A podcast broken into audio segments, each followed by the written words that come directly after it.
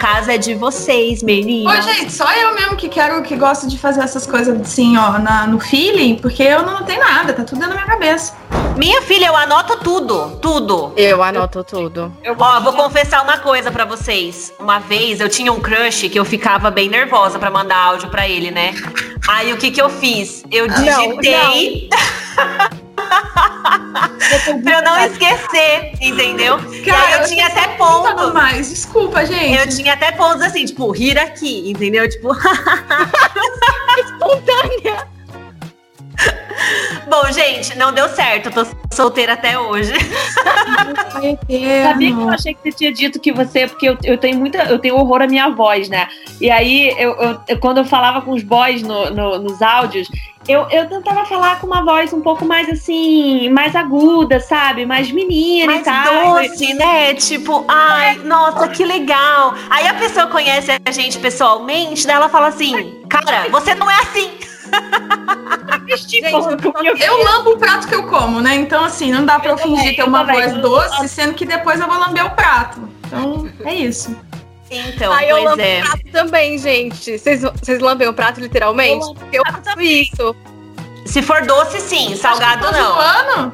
Não, eu tô falando sério. Depois do almoço, tipo assim, eu... eu... Bem nojenta. Eu lambo o prato, não. Salgado não, gente, só doce, tipo, eu comprei brigadeiro. o prato, eu comprei a comida, eu vou lamber meu prato, tá ligado? Mas eu tô dizendo. Nossa, gente, eu já tô muito feliz. O meu, meu prato não precisa nem lavar, porque ele já chega, já chega limpo na pia. Cíntia, eu te amo, cara. Cíntia é, é outro nível de ser é humano. Gente, então vamos lá, ó. Vamos ó. começar aqui com a apresentação. Olá, ouvintes! Aqui quem tá falando é a Leti, do Leticionismo. Oi, eu sou a Nath, da Organização Contemporânea. E esse é mais um episódio do Negacionismo Contemporâneo, podcast que te apresenta uma dica para você não seguir. Mas calma, a gente veio para reclamar, problematizar e fazer o que, Leti? Ah, também para discutir e construir opções que fazem mais sentido de acordo com a nossa forma de olhar para a organização, para a produtividade e para os assuntinhos correlatos. E a gente também fala sobre o lamber prato de vez em quando. A gente já começa o, o, episódio dessa forma, na verdade, né? Tipo, já metendo o pé na porta, falando que a gente ensaia para mandar áudio, sabe? que a gente lambe o prato. A gente, no caso, eu, eu ensaio, né? Mas beleza, vamos aí. Olha só, é, hoje a gente veio com qual tema, né? A gente veio aqui com um negacionismo bem raiz, problematizando um monte de dica de estudo horrorosa que a gente vê rodando aí pela internet. E a gente veio também te oferecer algumas dicas melhores. E nós temos convidadas que lambem o prato. Bom, gente, hoje estamos aqui recebendo a Larine, uma das minhas chefes, e Cíntia, que também já me contratou. Então, assim, gente, só as pessoas que me dão dinheiro nessa vida. Então, sejam muito bem-vindas. Todo mundo trabalha com todo obrigada. mundo aqui, a verdade é essa. É isso. Meninas, apresentem-se, por Apresentem. favor. Quem são vocês na fila do pão? Bom, eu... quer começar, Larine? Pode ir, vamos na ordem alfabética. Ah, então tá bom. Então quem sou eu na night ou na fila do pão, como vocês preferirem. Bom, gente, olá. Primeiro, meninas, muito obrigada por, por, por, esse convite. Eu tô super animada, nunca tinha gravado um podcast, tô adorando a ideia, já tô achando super legal, já, já quero participar mais vezes. É, primeiro, então, eu me chamo Cíntia, eu sou franco-brasileira. É, de mãe francesa e pai, e pai brasileiro. É, eu fui criada a minha vida toda no Brasil, mas estudei na escola francesa é, do Rio de Janeiro. E, hum, enfim, me formei primeiro em medicina veterinária, vi depois que não era isso que eu queria, e aí acabei indo partindo mesmo para a área do ensino de francês, porque eu venho de uma, de uma família assim de educadores, né? Então eu tinha essa coisa muito, muito de raiz em mim. E me apaixonei pelo ensino de francês e, enfim, resolvi vir morar na França de vez e estou aqui há quase cinco anos uh, como professora de francês. Uh, me formei aqui e tenho agora o meu minha microescola, né, que eu pretendo crescer um pouquinho mais para frente, mais uma pequena escola de língua chamada We French. Um, e é isso. Tô, tô, tô, tô aí. Tô A gente também tá muito feliz de estar com vocês aqui hoje. Gente, sério, eu tô, eu tô emocionada. Por isso que eu não paro. É porque vocês não estão vendo, né? Vocês que estão ouvindo aí o podcast, mas eu não paro de sorrir. É isso. tá bem. Larine, e você quem é? Bom, eu quero agradecer, meninas, pelo convite. A última vez que eu gravei um podcast foi na faculdade, na primeira faculdade ainda. Mas é sempre uma alegria estar com pessoas tão legais assim, falando de coisas que a gente gosta, né? Falando dos nossos pet peeves também, as coisas que a gente gosta de falar mal, tipo esses conselhos horríveis. Meu nome é Larine, eu sou professora desde 2013. Foi bem assim que eu saí da faculdade de jornalismo, bem aquariana, me formei em jornalismo, saí da faculdade de jornalismo, decidi que eu não queria fazer aquilo mais. Na faculdade eu encontrei a linguística, que é uma cadeira que a gente precisa fazer na faculdade de jornalismo, e gostei muito mais do que todo o outro conteúdo que eu tinha visto na faculdade. Eu estudei inglês bem cedo, assim, de criança, de adolescente. Gostei muito, sempre gostei muito do idioma, me expus muito. E eu me tornei fluente também com algumas dessas dicas que a gente dá e muito menos com as dicas que a gente ouve. E justamente nessa coisa de ter um aprendizado mais autônomo, eu percebi que o estudo da escola não era tão eficiente assim. Por isso que hoje é um ponto que eu bato muito, que é uma base do meu trabalho, de dar essa autonomia para os alunos para eles conseguirem estudar melhor, né? Depois desse tempo, de 2013 até hoje, eu fiz vários cursos, estou terminando a faculdade de letras, finalmente cedi e fui para outra faculdade. E eu achei engraçado que a Cintia falou da família, que a minha família também é toda de professores. E eu resolvi fazer jornalismo para não fazer letras ou qualquer outro tema de ensino, porque eu não queria ser professora, porque eu queria ser diferente da minha família. Só que aí eu eu queria ser professora, mas queria ser diferente da minha família. Eu tive que ser diferente em outras coisas, né? Não dava mais. Hoje eu, a gente trabalhou juntas, Cintia e eu trabalhamos juntas, é assim que a gente se conheceu, foi assim que a gente se conheceu. A gente trabalhou em 2015 numa escola, péssima experiência para os alunos e para a gente. E aí a gente se conheceu e começou a trabalhar só com aulas particulares depois de um tempo também, e a nossa história se cruzou de novo nesse ponto de, de ensino mais autônomo, né? E hoje a gente também trabalha dessa forma bem mais parecida. Pois é, e aí o que une todas nós é esse ódio que a gente tem em comum e essa vontade de crescer junto, né? Porque aqui todo mundo trabalha com todo mundo. E é isso. Gente. Bom, gente, eu não tenho nem roupa para esse clube da Luluzinha aqui. Sério, de verdade.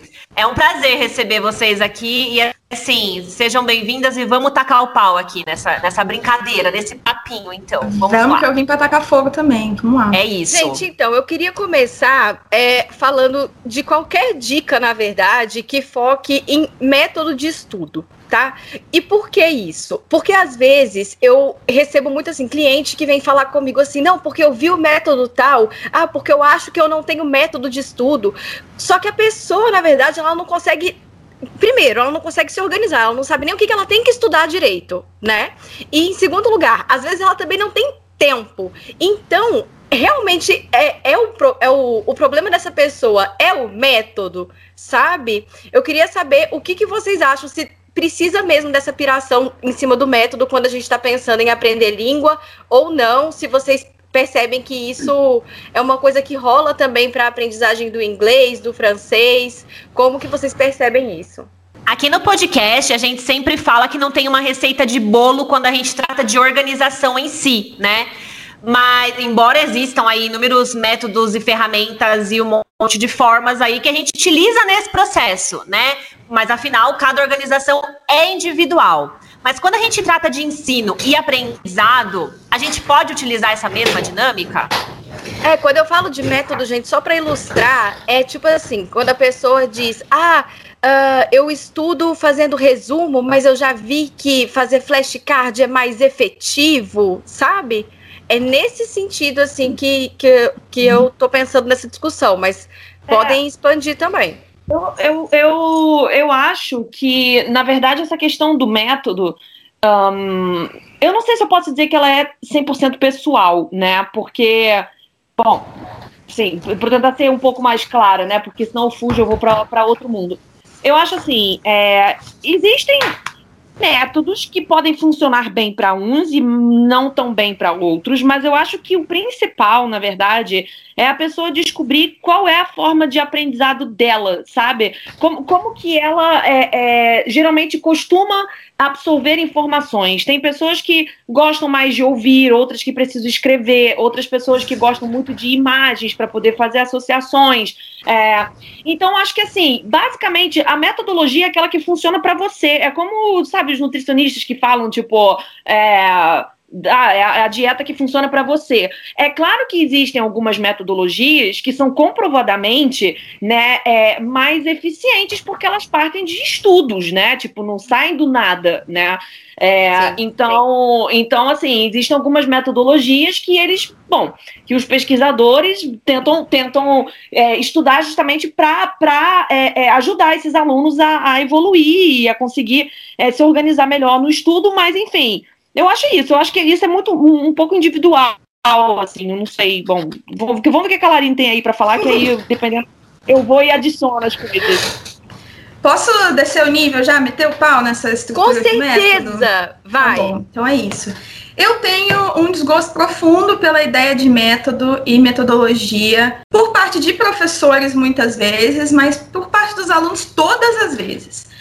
Quantas vezes você vê professores falando porque a minha metodologia, você não conhece o básico dos métodos e metodologias da pedagogia, do ensino de segunda língua, da aquisição de segunda língua. Você não conhece esses pilares e você acha que você inventou uma metodologia? Você tem certeza que você inventou uma metodologia? Você não conhece nem as que já existem, sabe? Nossa, você é o cara mesmo, hein? Você é muito zica, sabe? Você não precisou ler os caras, os grandes linguistas, você não precisou ler nenhum deles. Você eu tava lendo um livro, desculpa te interromper, Lari, mas eu tava lendo aquele livro Roube como um artista. Não sei se vocês já chegaram a ver esse livro.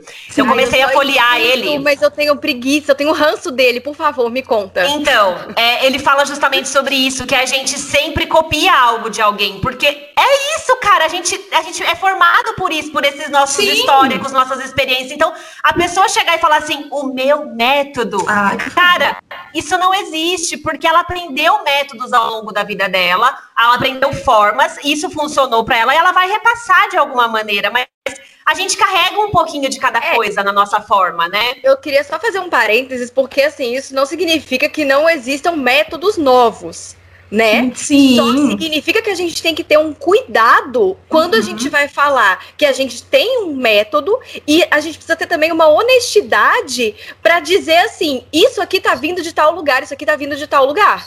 Exato. Mas aí, Leti, às vezes assim, ó, eu criei esse método aqui que é infalível para todo mundo ainda, infalível para todo mundo.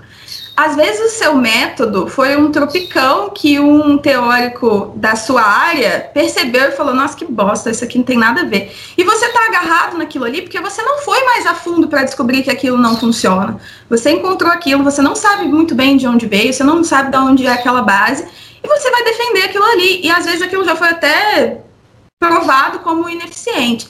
Mas isso falando de professores, né? E eu acho que passa com essa coisa dos professores, porque existe essa fetiche, esse fetiche dos alunos de entenderem, tipo, o meu professor tem um método. Porque a gente põe esse contraponto do professor com a escola, que realmente são bem contrários hoje em dia, né? O professor particular e a escola, a gente faz trabalhos muito diferentes. Mas isso não quer dizer. Diferentes como? Diferentes em várias coisas. As escolas têm um modelo de ensino dos anos 70 e as escolas têm aí 35 bilhões de, de lucro anual e 1% dos brasileiros são fluentes, né? Então, se tivesse, se fosse um método que funciona, essa estimativa seria diferente. 50 anos de ensino, 1% de fluência. Então, a gente tem uma coisa mais engessada no método da escola, muitas vezes não é muito atualizado, não é personalizável. Os próprios materiais didáticos, cada livro didático sai dois anos depois do planejamento dele, né? Então, isso já cria esse, esse setback, a gente já fica um pouco defasado. Não que isso seja um problema, porque estruturas são estruturas, frases são frases, mas quando você não tem liberdade criativa dentro das suas aulas, como nas escolas a gente não tem, ou tem muito pouco, ou precisa lutar muito para ter, você não consegue adaptar isso para ninguém, você não consegue atualizar esse conteúdo, você fica mais preso. E isso o aluno vê a diferença. E às vezes ele não sabe que é isso e não é necessariamente o método Mas essa, uhum. esse gesso que a gente fica meio preso. Eu só queria fazer um, um, outro parênteses aqui, né? Que escola de idioma não é tão diferente de escola normal nesse sentido. Sim. Né? É só descolado, né? Só tem uma carinha mais descolada. Foi mal, eu, eu, interrompi. Porque, na verdade, eu acho que vocês talvez estejam falando de, de coisas diferentes ou diferente do que eu entendi. Vocês estão falando de. Quando vocês falaram de método, porque na verdade a minha visão de método. É, eu não sei, vocês estavam falando de, de, um material didático, né? Seria tipo o uso de um material didático para o ensino ou do método de ensino, que seria tipo o método tradicional, o método por repetição, o método de, de qual método? Porque na verdade, por exemplo, eu sendo professora de francês, é, a gente tem La Méthode, né, que seria o livro de método, então é o livro que você vai usar na escola, como por exemplo na Wizard, que tem um método por repetição, né, de frases, e você tem a metodologia, que é, na verdade, que, que seria aí, a gente já estaria falando de programação neurolinguística, é a partir desse livro, né, desse material pedagógico, o que, qual é o objetivo desse material pedagógico para o aprendizado desse, desse aluno. Mas. Tá. Cíntia, a gente, na verdade, estava falando de tudo, assim. A gente está misturando as coisas mesmo, porque um assunto foi levando a outro, entendeu? Exato, porque assim, o, o, que. Porque, por exemplo, quando eu falo que. Por exemplo, eu, eu sigo uma metodologia, mas quando eu digo seguir uma metodologia, não é um livro. É, na verdade, uma, uma digamos, uma filosofia de ensino, uma forma de ensino. Né? Que, que. Oi? Princípios que guiam a sua, a sua prática pedagógica. Exato. Então, assim, dizer que ela é a mais é, eficiente eu não diria que ela é a mais eficiente, nem que ela é a melhor, até porque com muitos alunos eu tive que adaptar a metodologia e até mudar, partir para coisas mais decoreba mesmo, porque justamente, novamente, assim, é uma coisa muito individual. Tem gente que consegue se dar bem com essa metodologia e outros que ainda estão presos, ou outros que realmente aprenderam na escola de cor as coisas, entende? Sim. Então, eu acho que tem também uma herança, uma herança é, escolar, assim, na forma de aprendizado, que acaba ficando na vida adulta também, sabe? Então, a pessoa, muito. tipo. Ah, é impressionante. Quando eu, eu falo muito isso com o homem, assim, é, a gente se estabiliza nas posições, né? É engraçado. Tipo, o, um aluno é um aluno até no doutorado. Sim. Porque ele assume essa posição aluno e, e, de falta de autonomia, sabe? E de falta de. Esse eu acho é o ponto. Conquistar as coisas. E aí a pessoa tá lá com 40 anos e não tem o um mínimo de autonomia. Porque quando ela assume a posição aluno, ela assume esse lugar de quem tá esperando as coisas. Quando eu começo a, a esse papo de método, é, eu gosto de para onde essa conversa caminha. Eita, deu um barulho vocês desliguem o microfone. Desculpa, gente, chegou meu, minha carona aqui. é, então, quando, quando eu trago essa conversa de método, na verdade, é porque eu percebo que existe uma grande culpabilização dos alunos, os alunos se culpando como se eles não estivessem aprendendo por culpa deles, entende? Tipo assim, ah, eu não estou aprendendo porque eu estou fazendo resumo em vez de flashcard. Eu não estou aprendendo porque eu faço flashcard em vez de mapa mental, sabe? Quando na verdade, amigo, se você conseguiu sentar a bunda e parar por meia hora para se dedicar a qualquer coisa, independente de como você tá fazendo, cara, você já é um grande vitorioso. Sabe? Pelo menos é a forma de eu enxergar as coisas, porque quem consegue realmente parar meia hora no dia para se dedicar conscientemente, com intenção, para aprender alguma coisa. Claro. Sabe? Então, é mais. É que é mais fácil né, cara, você jogar a culpa no método do que, na verdade, na sua falta de percepção e autoconhecimento para saber o que funciona para você. Né? É muito fácil falar, não, eu não aprendi porque aquela escola é ruim. Não, eu não aprendi porque a Larine não me ensinou direito. Não, porque eu não aprendi porque o método de tal pessoa é dessa forma. E isso, isso não pode funciona para mim. E pode ser que, que seja Sim, isso. Mas o que sabe? funciona para você então? Entendeu? Tipo, é muito fácil você só jogar a culpa na pessoa e falar assim: olha, lá não deu certo. Beleza, não deu certo, mas o que, que funciona para você então? Você não sabe, cara. Tem gente que não sabe, tem gente que não quer saber também. Esse é o ponto. O método no aprendizado do idioma é aquela academia do lado da sua casa, 100 reais a mensalidade, com todos os instrutores extremamente lúdicos dançando e que você pode malhar a hora que você quiser e vai ter uma turma perfeita para você, que basicamente vai ser muito legal, assim, você vai adorar. Esse é o método. Essa academia não existe. Assim como o método perfeito não existe. O que a gente está falando de método de estudo, eu acho que passa um pouco mais longe dessa coisa da, da metodologia do ensino, porque essa é uma parte mais para a gente, né? Só que sempre tem esse, essa interseção, porque o professor muitas vezes se vende como o meu método é assim, assim, assado. Basicamente, a maior parte dos professores que falam o meu método, ele bebe de várias fontes e ele adapta essas fontes para o aluno. Isso é um, uma coisa muito eficiente, isso é muito bom. Não caracteriza um método em si. A gente está bebendo de várias fontes. Você pode ter o seu método, a metodologia que você usa, que você aplica, que é cunhada, é interessante, é cientificamente comprovada, mas geralmente quando a gente está falando de método de estudo, a gente está falando de método de estudo autônomo, que o aluno pode fazer para estudar ou Isso. como é a aula que ele faz. Isso é o que o aluno se refere quando fala de método. Quando ele pergunta para a gente qual é o seu método, ele não quer que eu fale para ele, então, eu uso o método socioeconômico porque eu acredito que você, o seu ambiente e cultural vai ter uma influência, não sei o quê. Geralmente ele quer saber como que é a aula, né? Como que a gente vai mediar. Sim. E essas ferramentas podem não ser o método em si, mas fazem parte dele. Sim. Só que geralmente os alunos não conhecem essas ferramentas e aí entra exatamente no que a Nath falou também. Eu vou usar essa ferramenta aqui. Eu sou uma pessoa extremamente visual. Meu, meu professor só fala em aula. Não vai dar certo para mim. Eu sou um bosta. Porque meu professor é massa, zica mesmo todo mundo aprende com ele, aquele curso ali tem 40 anos de existência, todo mundo aprendeu no curso. O aluno não sabe que 1% dos brasileiros falam inglês, ele acha que o problema é com ele. E aí ele pensa, bom, já que é isso, né, eu vou ficar ouvindo esse áudio aqui três vezes no dia, enquanto eu não estou dando a mínima atenção para ele, só para ouvir. Mas eu sou extremamente visual. E aí, vai adiantar para mim? Não vai. Então, eu acho que isso do método, às vezes, ingessa o aluno. Isso é um problema muito sério porque ele não vai atrás de outras formas de aprender, muitas vezes o aluno não considera porque ele não sabe. Então tem que partir do professor ensinar essas formas, essas ferramentas, para ele ter mais autonomia no estudo dele. Sim. E aí ele tenta repetir as mesmas coisas várias vezes por muito tempo e se sente frustrado e acaba desistindo do idioma como um todo, sendo que na verdade ele não encontrou formas que funcionam para ele. Eu acho é. que a frustração também, ela vem de um outro lugar, é, já entrando na outra coisa que eu escuto muito por aí e eu aposto que vocês também têm muito ódio, que é aprenda inglês em seis meses.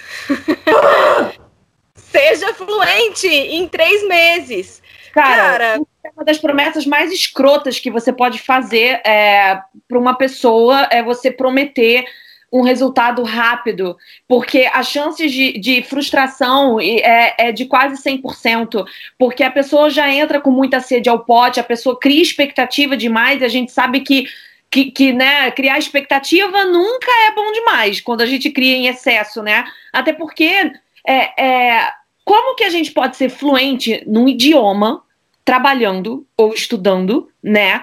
É, tendo a sua vida toda em paralelo com algumas horas, e olhe lá, da sua semana para se dedicar ao estudo.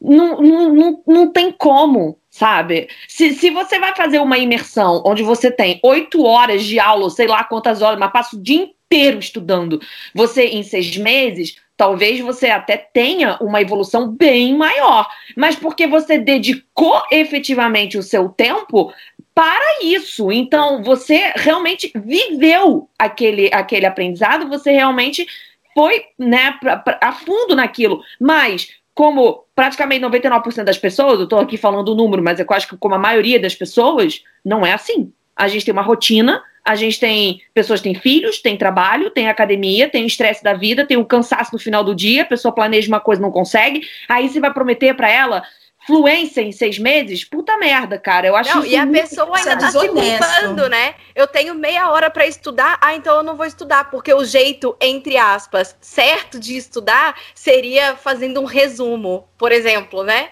Então, e aí a pessoa não faz nada. E as pessoas acham que é, você precisa estudar muitas horas para poder é, dizer que o seu dia foi produtivo no estudo. Sendo que, na verdade, você pode, né, fazer uma coisa rápida. lê um artigo. É, Nossa, sim!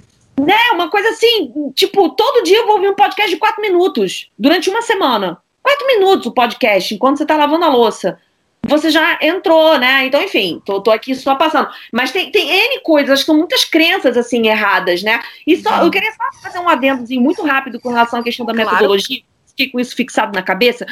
É, quando, quando, quando a gente fala de método, eu concordo plenamente com a Larine, né? Que, que, que realmente, no fundo, o que, que, que é o método, né? Na verdade, eu acho que realmente é algo que funciona para você, mas a gente pode dar um direcionamento.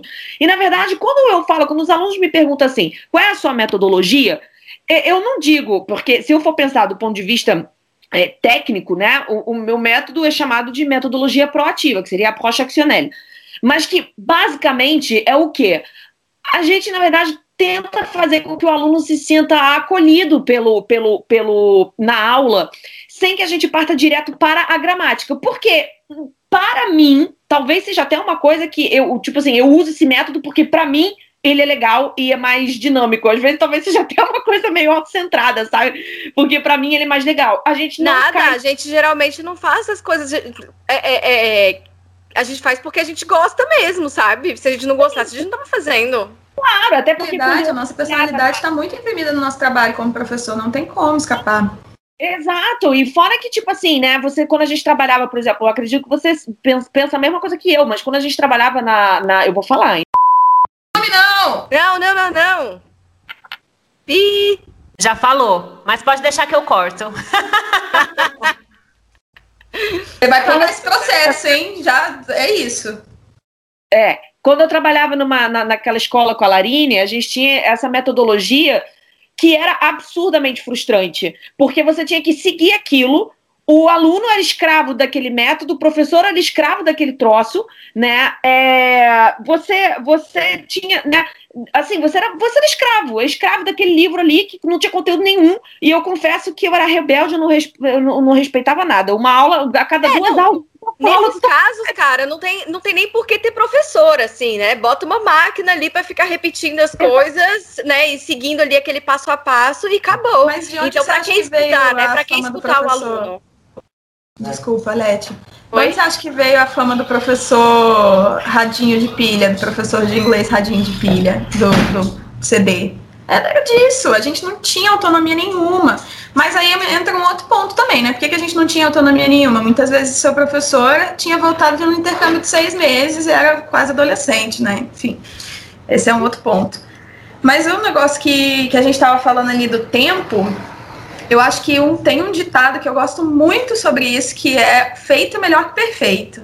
Nossa, aqui a gente é fã. Feito melhor que perfeito, é assim. E o outro que complementa ele, que é o inimigo do bom, é o melhor, né? Você sempre vai poder fazer melhor. Você sempre vai poder fazer mais, você sempre vai fazer, poder fazer melhor. Eu fiz um, um, retiro de meditação em 2018 que eu achei incrível, foi uma das melhores coisas que eu fiz na minha vida. Só que é horrível, né? era 10 horas por dia meditando em silêncio, não podia falar nada por 10 dias comia duas vezes no dia, três, terceira era uma fruta, foi tenso demais, mas foi muito bom. E quando eu voltei, eu pensei, eu quero muito manter essa rotina de meditação. Obviamente, não seria de 10 horas e meia por dia, né? Por motivos de resto da vida.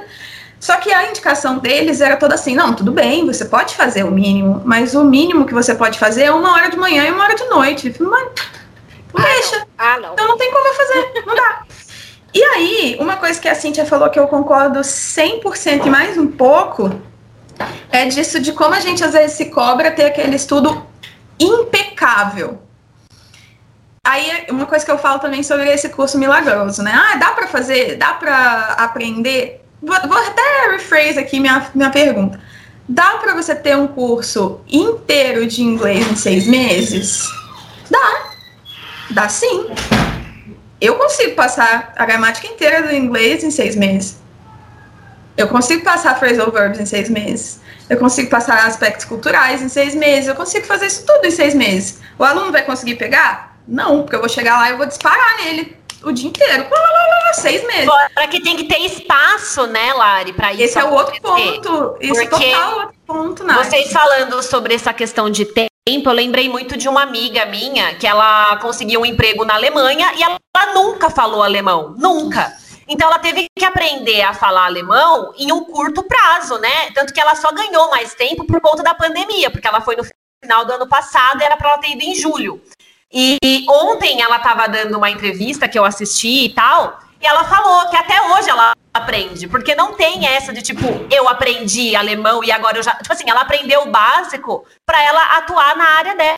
Então, assim, ela é uma ótima profissional na área dela, porque ela aprendeu o básico para aquilo. Mas isso não tornou ela uma nativa ali. Nossa, agora ela é alemã. Tanto que ela falou: meu, os pacientes, porque ela é enfermeira, os pacientes, eles percebem que eu não sou lá. É óbvio, entendeu? Mas ela falou: mas eu, eu faço meu trabalho muito bem mas essa questão do espaço, porque daqui a alguns anos ela vai passar ali, tipo, nossa, parece que ela é alemã, entendeu? Sim, Ninguém vai nem perceber. Certeza. Sabe? E a própria neurociência fala desse espaço, porque é igual, ah, eu vou pegar então. O bilinguismo no cérebro não segue a dica do Instagram, sabe? O seu cérebro não vai seguir o que está escrito ali na dica do Instagram, não vai. Existe uma forma de aprendizado, como o nosso cérebro funciona no aprendizado.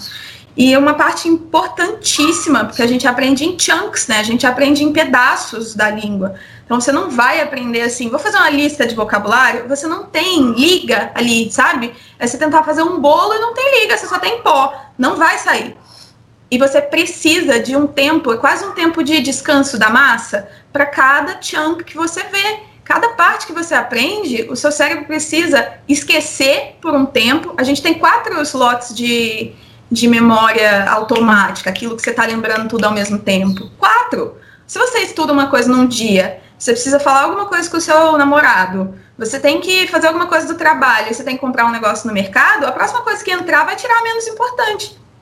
A menos importante vai ser o, o idioma. E tudo bem, isso é absolutamente normal. O nosso cérebro precisa esquecer para relembrar e quando ele relembra, você aprende você decorar e conseguir usar não, não existe na nossa biologia. Não é uma coisa que é possível fazer. Como que eu vou falar para um aluno que ele não pode esquecer? Não faz sentido. Tipo, eu estou indo contra a biologia da nossa espécie dando uma dica dessa. Por isso que esses métodos são desonestos, porque te deixam num lugar de, nossa, eu esqueci, eu não presto para estudar, isso não é para mim. Todos é... os humanos estão passando por isso. Eu queria só fazer um, um, colocar um ponto aqui, é, inclusive porque é tão legal aprender línguas, né? Porque a gente vê que o quanto que as palavras elas elas vão formando a gente enquanto indivíduo, né, enquanto ser humano. Porque a Larine ela postou outro dia no Instagram que o único jeito de falar demorar em inglês é falar take time, ou em seja, francês em francês também? Como que é em francês, Cíntia? prendre du temps, prendre du temps. Tom, é pegar tempo. É, toma tempo, né? Ah. É, então, cara, é isso. As coisas levam tempo, cada coisa precisa do seu tempo. Então, assim, beleza. Vamos lá, se você tem seis meses, o que, que dá para ser feito em seis meses? né? E como? E qual expectativa você pode criar para seis meses? Aí, eu vou fazer uma analogia tosca, tosca, mas é porque eu analogias toscas. Eu tô, sabe como que eu estou é, é, visualizando o levar tempo? É tosco, hein? Já tô avisando. Eu tô passando clareador no meu cabelo. e qual que é a diferença? Eu preciso passar a parada e passar todos os dias entendeu? E pegar sol. E eu vou vendo as mudanças ao pouqui aos pouquinhos. E o meu cabelo tá super hidratado. Sabe? Por quê? Porque ao mesmo tempo que eu vou passando o negócio, eu também vou fazendo hidratação, tarará. Por que, que eu tô falando isso? Porque isso materializa de alguma forma para mim o tempo e como as coisas levam tempo. Eu poderia platinar o meu cabelo e ficar loira de hoje para amanhã? Para quem não me conhece, o meu cabelo é muito escuro, é pretinho, pretinho. Era, né? Agora tá mudando um pouco. Então, eu poderia fazer isso? Poderia, mas o resultado é outro. Nossa, Leti, demais. E sabe uma coisa que você me lembrou? Se você for falar em inglês que você tá, tipo, clareando seu cabelo, fazendo alguma coisa no seu cabelo e tal, você vai falar processar. O cabelo processa a tinta, a descoloração, processa. Como que a gente fala de um processo para clarear o cabelo e a gente fala de seis meses para aprender um idioma, que é contexto, cultura, e sem contar que a língua configura o ambiente que você tá, né? E aí você vai aprender só aquela forma padrão de um ambiente estéreo que não existe na vida real e é por isso que a abstrato, pessoa se frustra né? tanto, Abstrato, é uma abstração. não tem con concretude, não tem concretude, não tem vida cotidiana, não tem relação entre seres humanos, né? Enfim, Letícia, te E amo. sobre, então, e sobre aprender muitas línguas, né? Que é outro ponto que a gente colocou aqui, porque assim, se tem uma pessoa que pode falar muito bem sobre isso, é Larine. Porque a Larine, gente, ela fala. Quantas línguas você fala ou tá aprendendo, Larine? Mas falar é uma palavra muito forte. Eu falo, falo português, inglês e espanhol. Tá. Mas eu estudo alemão e russo também, além de espanhol. Essa do Russo eu não Certo. Eu, O russo é recente, é recente. Puta, cara. eu tô Pois é, Cíntia. as tours da Larine no Instagram, tentando alcançar o adolescente da turma. Amo. E é adolescente, ele sabe muito o alfabeto, muito. E eu tô tipo, meu Deus, como que esse menino sabe disso? Mas é engraçado. Sabe como esse menino sabe disso? Sendo um adolescente não tendo que trabalhar igual a gente. É assim que ele sabe Com certeza, é assim. Não, mas ele é bem esforçado também. Marcos, parabéns, viu? Seu alfabeto tá. Só uma pergunta aqui, só um extrazinho rapidinho, porque essa sou eu, geminiana, que muda totalmente de assunto, mas dentro ainda do russo. Não tem fonemas muito parecidos com o português, o russo? Mulher, não só fonemas. Tem palavras que meu professor fala que eu falo, tá zoando, né? Sério? Quê? Muito parecidos. Os fonemas são muito, muito parecidos. O russo, em várias situações, soa como, como português. Ontem mesmo, eu não sei com quem que eu tava falando, que eu falei que o russo parece um colono de Santa Catarina de vez em quando, sabe? E é engraçado, porque o colono de Santa Catarina às vezes é die hard neto de alemão, né? E ele soa como russo. Então, assim, é uma dualidade interessante. Sim, é totalmente verdade. É, é bizarro. E muito. Aqui tem bastante russo em Paris, né? E às vezes, antes da pandemia, quando eu usava metrô, não sinto a menor falta, mas quando eu ainda entrava no metrô, Eu não sinto falta do metrô de Paris também, não. eu também não. Ai, não gente, sinto- eu queria muito ter ido em Paris e pegado o metrô um dia só pra poder falar a minha opinião sobre isso. Em breve, vem aí.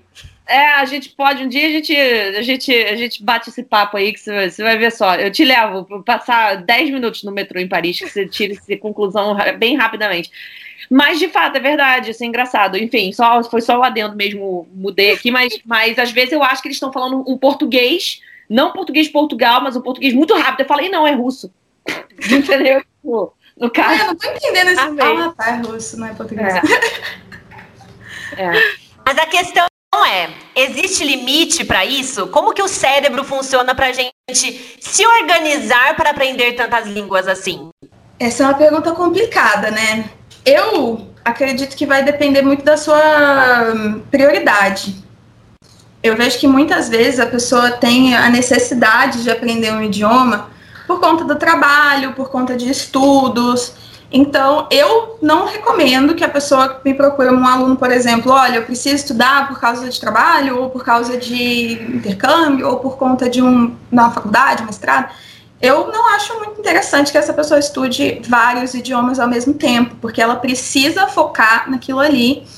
E a questão, geralmente, nesse ponto de eu não recomendo muito, é o tempo, porque ela não vai conseguir se dedicar a tantos idiomas ao mesmo tempo. Eu estudo vários idiomas ao mesmo tempo porque o meu hobby é estudar idioma. Então, de vez em quando eu vou estudar um negócio, tipo, ah, eu quero me sentir.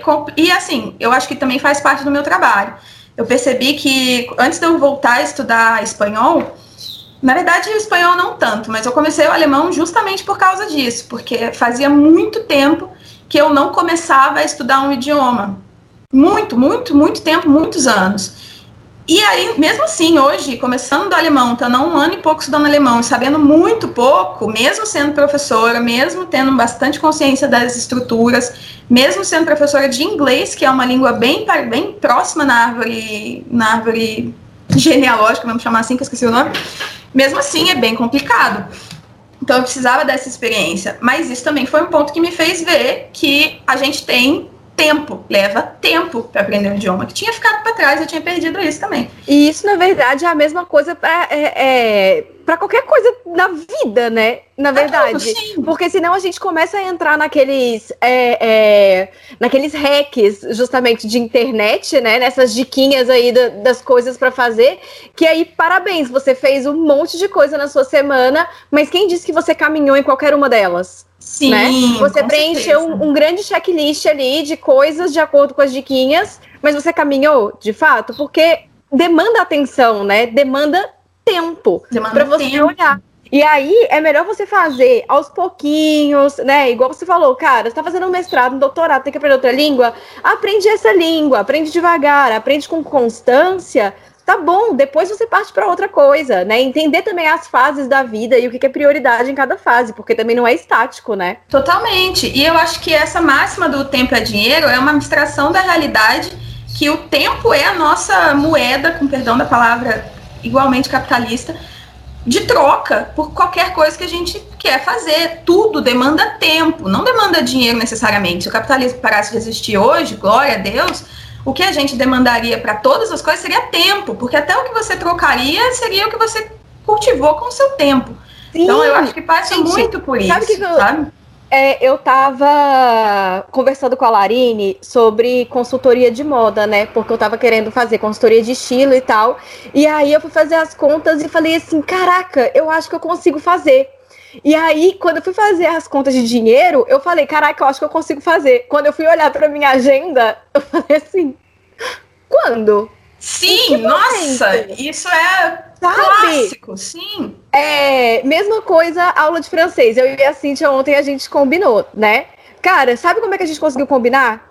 Uma aula por mês. Porque é o que tá dando, é o que eu consigo fazer. E ótimo, beleza. Tem 12 meses no, no ano, né? A cada quatro semanas eu vou fazer uma aula, a gente vai fazer um teste, vamos ver como é que isso vai funcionar. Enfim, acho que o importante é você se colocar em movimento né? E experimentar e ver o que que, o que, que funciona.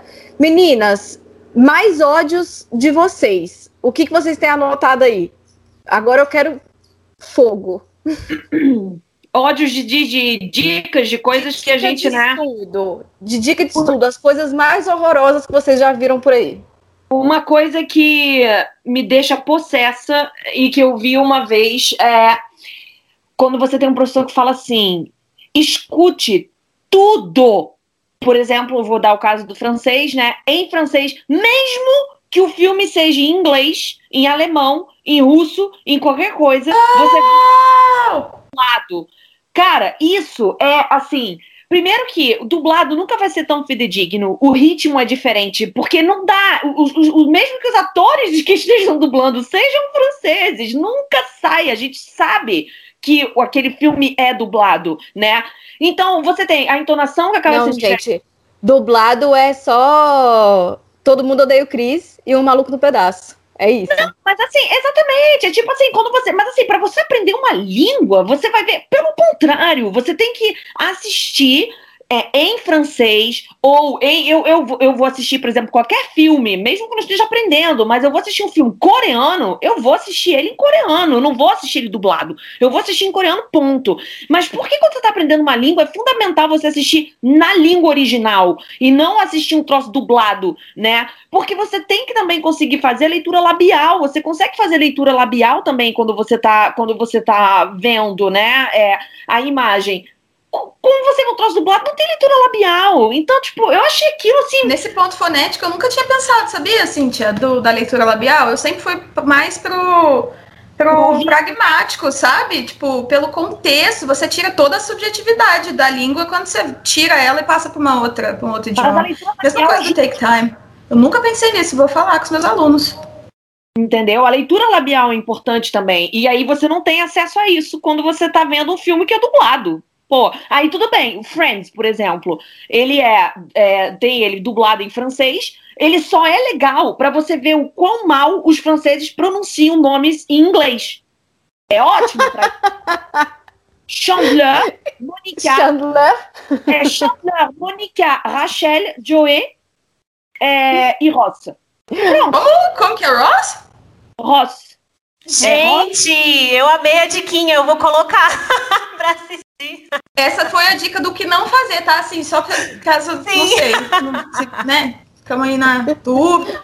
Eu acho que é uma... Mas, o, mas aí, o que que é o... Qual que é a dica boa, então, que vem dessa dica ruim? Consuma material na língua de origem, certo? Oh, sim! Óbvio. É isso. Mais uma dica horrorosa. Vai, Larine, sua agora. Ai, gente, eu fiquei até nessa daí da Cintia. Eu falei, nossa, é verdade. Mas se tem uma coisa que eu odeio com veemência, é lista. Ah, porque tem assim? muito verbo irregular. E como que você vai aprender o passado dos verbos irregulares? Faz uma lista dos. Que isso? Se eu fizer uma lista de compra com quatro itens, é o máximo que o meu cérebro vai lembrar. Neurologicamente ali mesmo, falando, né? Dessa coisa do, do aprendizado. Agora imagina se eu fizer uma lista de trocentos verbos irregulares. Eu vou fazer isso para quê? Qual a finalidade? Você não contextualizou, ele não tem ligação com nada, você não sabe em que situações usar. E isso é uma coisa que a gente gosta de se enganar. Eu faço isso também, você acha que não? Eu faço isso, mas aí eu olho para mim mesmo e falo, pô, pelo amor de Deus, né? A gente sabe, we know better.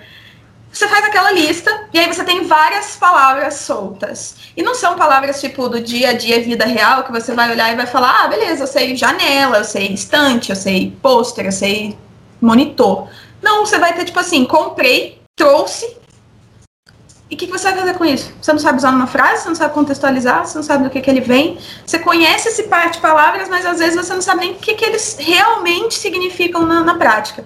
Então, lista para mim, péssimo. E 2021, é, acho bizarro. Né? Colocar tudo em categoria disso, daquilo, só, só por listar, por listar. Qualquer coisa na dúvida tá aí. Tá bom, mas e a prática? Na prática você faz como? Né? Sim. A não Sim. ser que você pegue, por exemplo, nessa lista, vou tentar contextualizar esses quatro verbos hoje. Aí, bom, vou tentar Aí é outra coisa, total. Sim, outra é coisa. que é o como usar a lista de forma eficiente, né?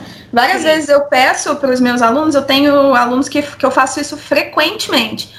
A gente vê um texto ou um conteúdo com material, com vocabulário que eles ainda não conhecem. A gente lista esses, esses vocabulário, esse vocabulário, essas palavras, e aí a gente contextualiza eles de alguma forma, coloca numa frase ou traz, eu adoro fazer isso com parágrafo, tipo, vamos pensar numa história que caibam todas essas palavras. Vai ficar uma viagem? Muito provavelmente. E o objetivo também é esse. O nosso, os padrões muito estáveis, a gente meio que, tipo, vai passando. É tipo uma estrada, né? Um trenzinho tá ali, tá retinho, de boa, você vai dormir.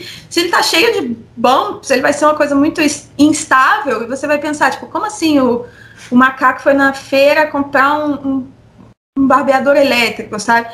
A estranheza faz o seu cérebro fazer ligações diferentes. Sim. Então, vale muito mais a pena você contextualizar, ah, mas não vai fazer sentido. Tudo bem, a gente, para aprender o idioma, precisa desapegar de sentido. Isso eu falo o tempo todo também. Porque lei, o, o, idioma é o trato do mundo. O mundo material, natural, existe e o idioma descreve pedaços. Só que se eu tenho aquele brinquedinho de pegar ali de criança que pega uma estrela, coloca na estrela, uma bolinha, coloca na bolinha, isso é um idioma. Às vezes a bolinha de um idioma vai ser a estrela do outro. E se eu tô ali batendo o negócio, ele não vai entrar, não vai funcionar. Por isso que tradução também é o meu outro pet peeve, né? Tipo, ah, vamos traduzir, você vai fazendo tradução de coisas, para quê?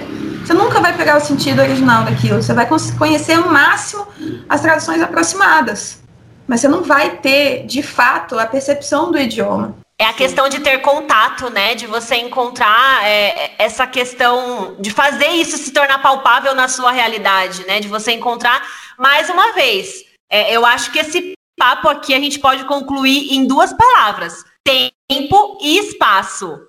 Que está totalmente relacionado à organização, porque você aprender algo, e principalmente um novo idioma que é bem carregado de cultura, de, sei lá, tantas coisas que um idioma carrega, cara, eu acho que é tempo e espaço. Na, é, na verdade, vida, né? aprender, né? né? Porque assim, é, a Larinha estava falando da linguística e tal, tem um artigo, amiga, que eu acho que você vai gostar, que ele chama o conhecimento como produto, e é uma análise discursiva de propagandas de centros universitários, né? Particulares. E aí é muito interessante que esse artigo ele vai colocando justamente como que o conhecimento ele vai tomando esse lugar de produto numa sociedade capitalista e que a gente acha que é isso, né? Se eu paguei automaticamente aprendi, né? Como se o conhecimento ele fosse uma coisa numa prateleira que você pega.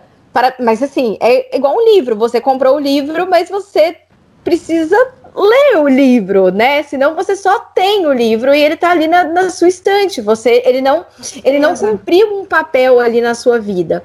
Então, o que acontece é que as pessoas acham também assim que elas ah, eu paguei, então automaticamente aprendi. Por isso que eu amo idioma, porque é uma aprendizado é, geral. Tempo não é dinheiro. A gente Sim, quer ser convencido de sim. que tempo é dinheiro, mas não, tempo não é dinheiro. E dinheiro não é tempo também, sabe? Eu Enfim. tinha até colocado aqui no roteiro que é, lá em 2006, 2007, quando eu comecei a aprender é, é, inglês, na verdade, que foi o único que eu dei prosseguimento, tinha uma promoção na escola que eu poderia fazer inglês e espanhol. E eu comecei os dois juntos, né? E meu pai tava pagando, né, gente? Meu pai pagando, a gente vai lá e faz o rolê. Cara, não foi porque ele tava pagando que eu aprendi as duas línguas. Tanto que eu cheguei na aula de espanhol e falei um yes. Por quê? Porque, cara, minha cabeça não tinha espaço para isso. E o professor, ele era nativo, ele ficou bem putaço assim comigo, porque ele falou, mas isso aqui é um desrespeito, que não sei o quê, porque ele já era mais velho, ele tinha mais Ai, nossa, 60 mas aí anos. também, né? Sério, e aí, tipo, eu vazei da aula de espanhol, gente. Então eu não falo espanhol, tá? Mas eu, eu falo um alemão e inglês aí, porque eu dei prosseguimento a isso. Então, assim, cara, é uma questão também de, tipo, eu poderia estar pagando o espanhol, né? Mas não ia rolar, porque eu não tinha tempo, espaço e lugar para isso naquele momento. E fora que, tipo, não rolou identificação, não rolou identificação com o professor, com o método, com, com tudo. Não é uma coisa, não é uma prioridade, como a Larine falou também, né? Então, cara, é isso. É... Ai, Ó, eu acho que a gente tem tempo para mais duas dicas ruins. Uma da Sim. Cintia e outra da Larine. Vamos lá? vai, manda. Eu tenho uma aqui que, que é a seguinte, deixa eu ver aqui porque eu, eu tinha anotado várias. Cara, eu vi isso, eu até cheguei a compartilhar com a Larine uma vez, porque isso me deixou. Eu, eu, eu tive um. Cara, eu só não comentei no coisa do cara, porque eu falei, bom, né? Não, não cabe a mim, não vou fazer nada disso, não vou me meter. Era novamente um Instagram de inglês. E eu mandei isso pra Larine, porque isso me chocou. Ai, gente, o Instagram ele é um lugar legal de vez em quando, né? Mas tem cada coisa ali também, pelo amor de Deus, né? Que é o Vale das Trevas. E aí a gente sofreu juntas com esse, com esse post, porque eu falei, eu não vou ler isso sozinha e ficar irritada sozinha. E aí foi o seguinte, o cara falando assim, cuidado quando você for aprender inglês com música, porque é, na música você tem muito vocabulário informal, com muitas expressões e tal, não sei o que, que pode acabar te ensinando as coisas de maneira errada. Como assim, cara? Pelo Eu contrário, adoro, eu adoro o alerta, né? Cuidado. cuidado! Cuidado. Imbecil, desculpa, mas de verdade, assim, eu acho que é a dica mais contraproducente que poderia existir na vida. Tipo, aquele famoso do o que não se deve fazer é o que não se deve dizer que não se deve fazer, porque, pelo contrário, a pessoa. vo- Você. É- é, a- o que mais frustra os meus alunos é, por exemplo, porque eu, eu, por morar aqui em Paris, eu tenho muitos alunos que moram aqui, né? Então, eles têm contato direto, muitas vezes, com franceses. Já aconteceu N vezes de eu ter alunos chegando e falando assim: Cintia, eu não tô aprendendo nada. Eu fui no bar com o meu marido, tinha um monte de amigo francês, eles falaram um monte de coisa, não entendi porra nenhuma. Aí eu falei assim, sabe por quê? Porque eles falaram na linguagem familiar. Ao invés de falar, me dá um cigarro, eles falam, tipo, "Ei, me dá um fumo aí, um troço assim, sabe? É, tipo, e você não entendeu, porque é linguagem familiar. Você precisa consumir mais conteúdo familiar, música, filme, vídeos, é, é, YouTube. ah, E até livro, sabe? Porque, igual eu tava falando com você ontem, né, Cíntia? O, vou falar uma palavra em francês, hein, gente? Salopard. Eu aprendi isso no livro. E significa filho da puta, babaca, sabe? Então, assim, também existe esse lugar, né? Como se o livro fo- fosse, nossa, só, só a grande cultura aqui, né? Só o, o Não, grande depende. culto.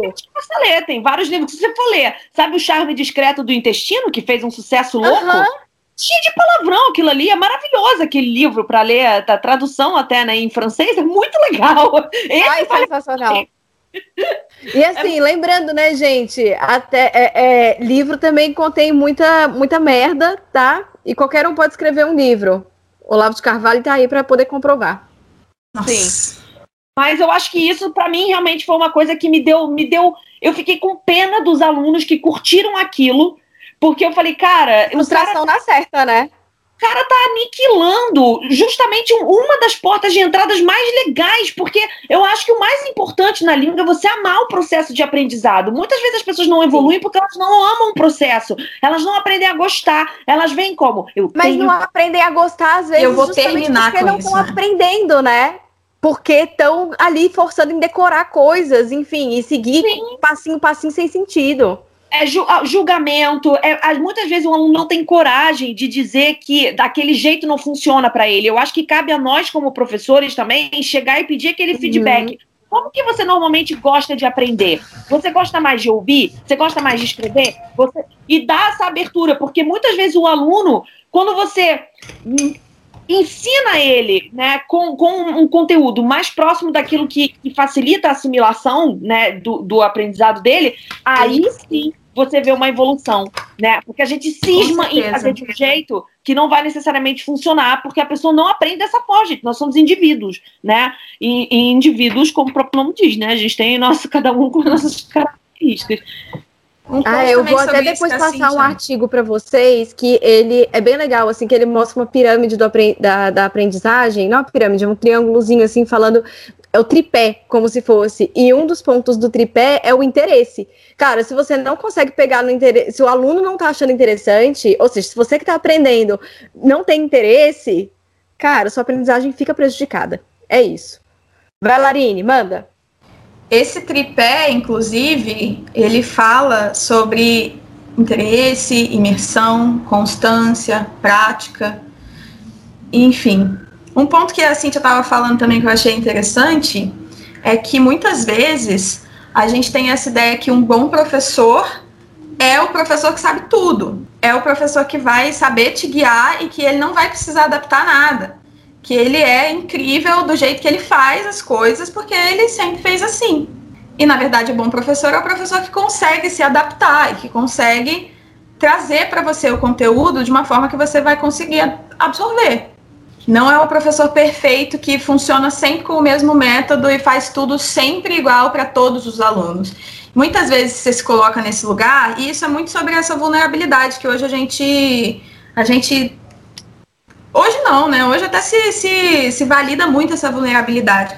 Mas um professor que nunca te pergunta como que a aula tá, que nunca te pede um feedback, nunca fala, você está conseguindo entender desse jeito?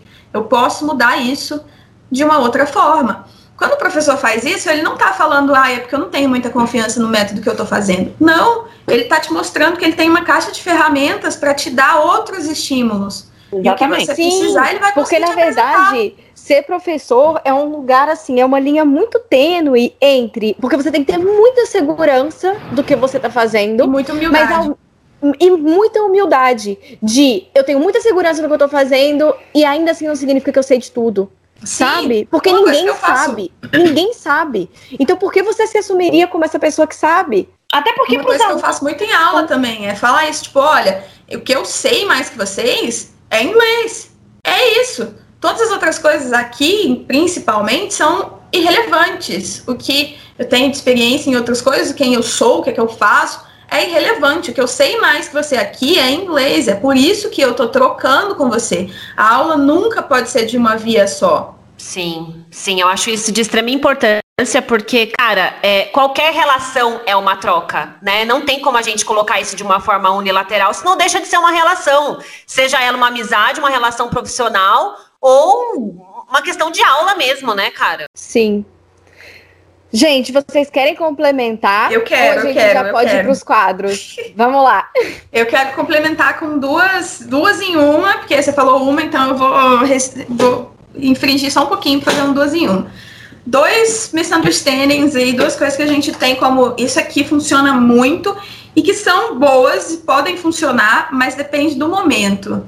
Professor particular, se você não tem nenhuma ideia da base da língua, vocês estão literalmente falando línguas diferentes caso o seu professor não conheça nada da sua língua. Literalmente falando línguas diferentes.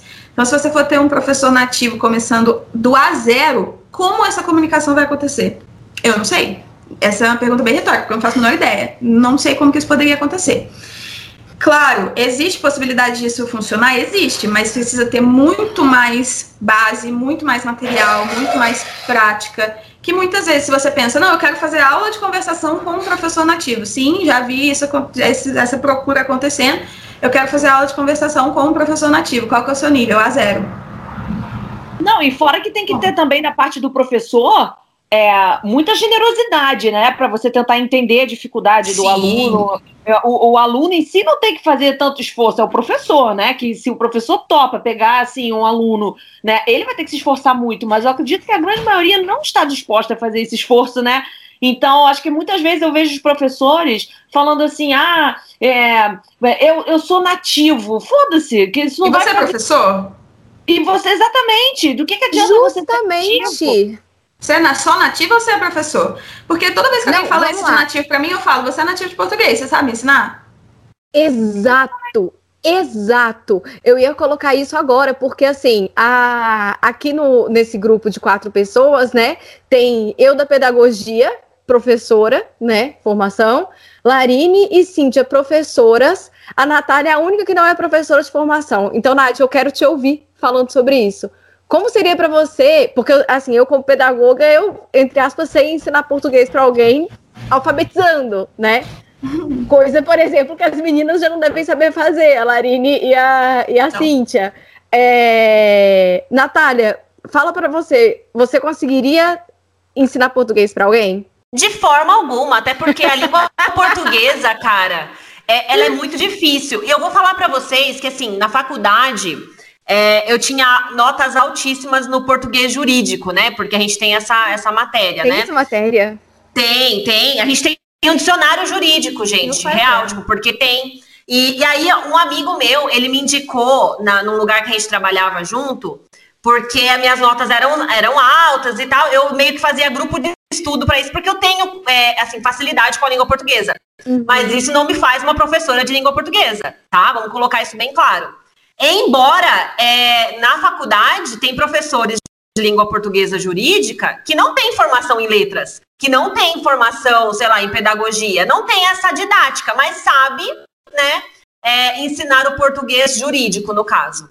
E aí eu cheguei a dar aula de reforço uma época para criança que estava com dificuldade, que era filha do motorista lá do lugar que a gente trabalhava. Cara, foi extremamente difícil, porque assim, eu ensinei porque foi uma questão ali pessoal também, tipo, eu não estava me vendendo como professora, mas eu dei essas aulas com base no quê? Na minha experiência. Então eu falei, olha, eu quando eu estava estudando isso daqui, eu utilizava dessa forma. E nisso a menina passou de ano, entendeu? Que ela estava lá em recuperação e tal, e foi por isso. E esse meu amigo me indicou, porque ele falou, meu, a Natália é boa nisso aí. A Natália é boa nisso aí, mas a Natália não pode vender isso daí, cara, porque seria de tamanha irresponsabilidade da minha parte. Então, eu acredito que se equipara muito a este ponto que vocês estão falando sobre, por exemplo, um professor nativo em inglês, francês, espanhol, sei lá o quê, dá aula, porque ele não tem essa, vamos dizer assim, capacidade, digamos assim, técnica, né?